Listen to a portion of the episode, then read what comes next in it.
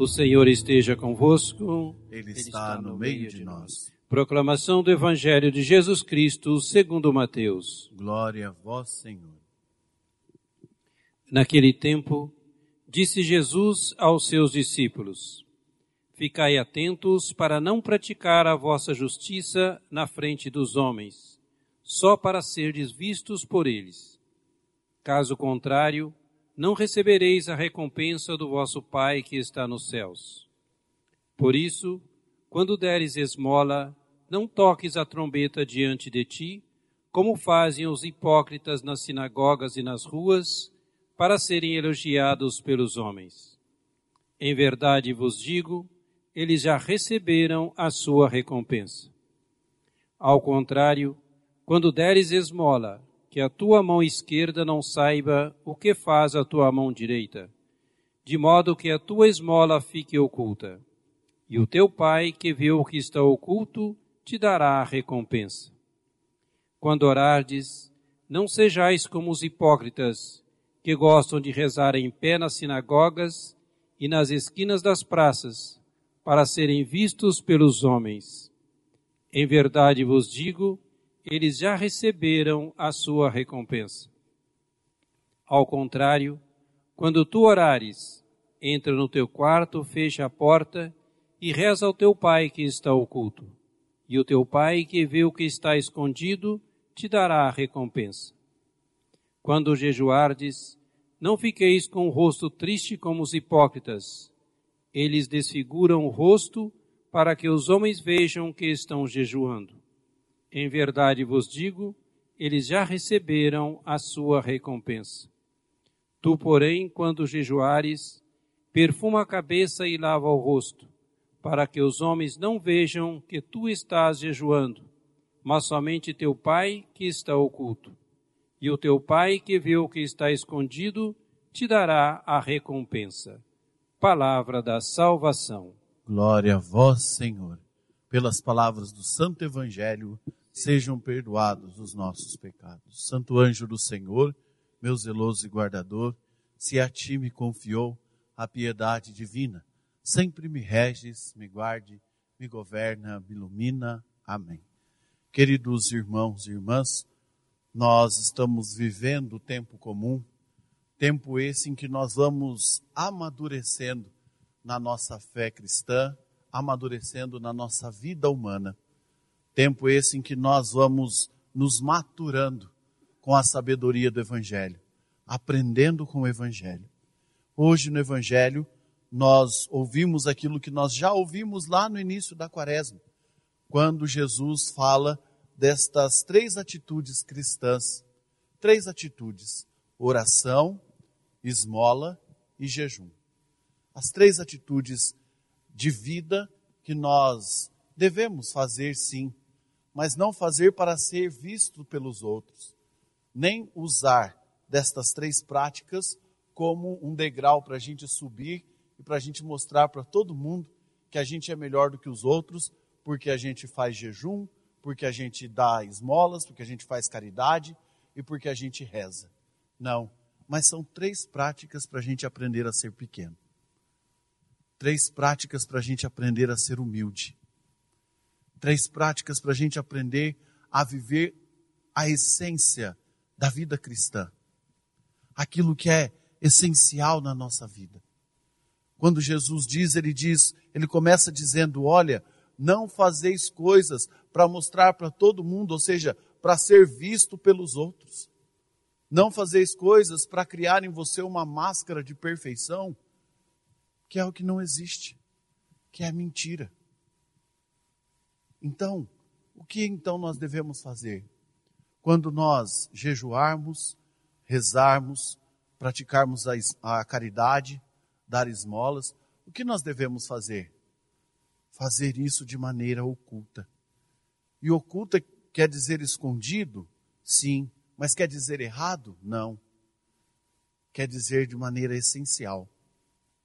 Tem muita gente que faz para todo mundo ver, faz faz jejum, faz fica rezando na frente de todos, mostra para todo mundo que reza, fica horas e horas para mostrar para os outros que rezam, não é que reza, mas fica horas e horas mostrando para os outros que, outros que rezam. Tem muita gente que fica praticando caridade para todo mundo ver, mas é só propaganda enganosa, porque o coração mesmo está longe. Por quê?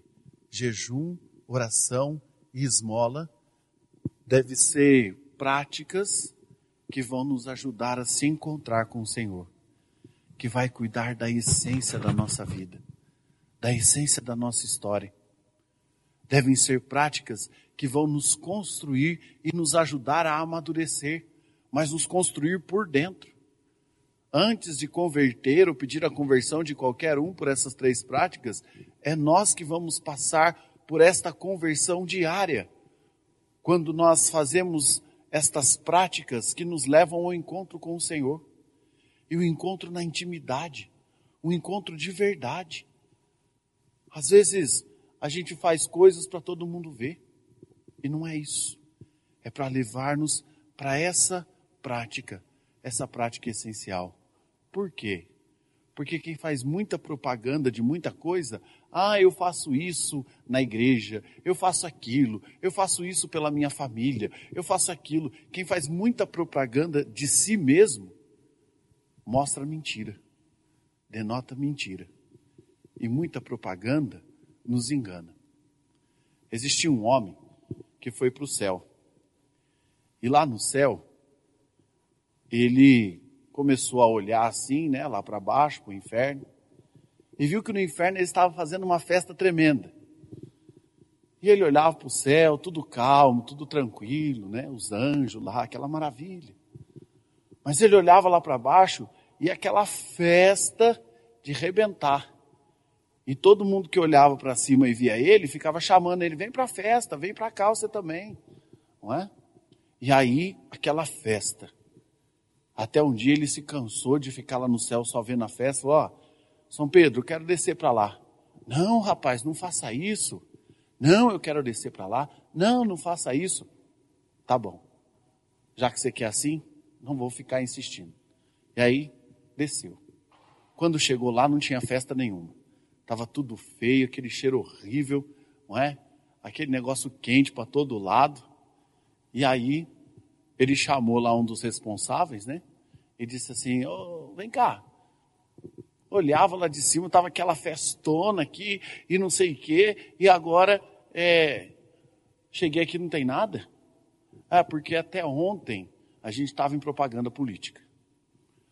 Quando a gente começa a fazer muita propaganda de si mesmo, é propaganda política, gente. É para mostrar para os outros que faz, mas na verdade não faz nada. Porque quem vive intimamente com Jesus, quem vive essas práticas cristãs a qual Jesus nos ensinou e nos ensina, oração, jejum, esmola, não faz propaganda. Por quê? Porque são exercícios internos que expressam no externo. Não são exercícios externos para todo mundo ver. Por isso que Jesus diz dessas três práticas, que nos levam ao encontro íntimo com o Senhor. E na intimidade com o Pai, Ele vai nos transformando. E nos transformando, transforma tudo que está à nossa volta. Eu estou lendo um livro que chama Tudo Pode Ser Mudado pela Força da Oração. E um livro muito bom. E nesse livro, o Padre Marlon, é, ele diz assim, que a oração íntima com o Pai, ela nos cura, nos transforma, no, nos muda e transforma todos aqueles que estão à nossa volta. Sem a gente ficar fazendo força para isso ou mostrando que está rezando, não.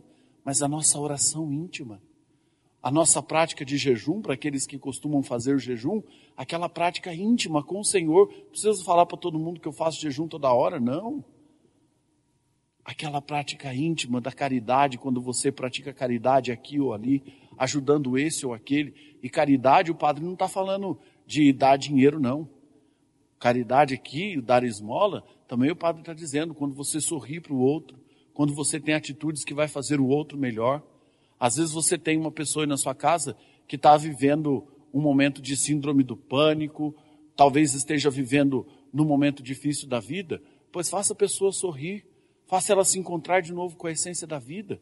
Você pode. mas isso se você estiver intimamente ligado com o Pai. E como é que eu me ligo intimamente com o Senhor? Quando no oculto, ou seja, quando na minha intimidade eu rezo com o Senhor, eu faço as práticas que eu tenho que fazer de oração, sem fazer propaganda a ninguém, mas é na intimidade com o Senhor que eu sou transformado para transformar. O que Jesus está dizendo aqui é que nós precisamos abrir o nosso coração e na intimidade com o Pai ser transformados para transformar. Seja louvado nosso Senhor Jesus Cristo, para sempre seja louvado.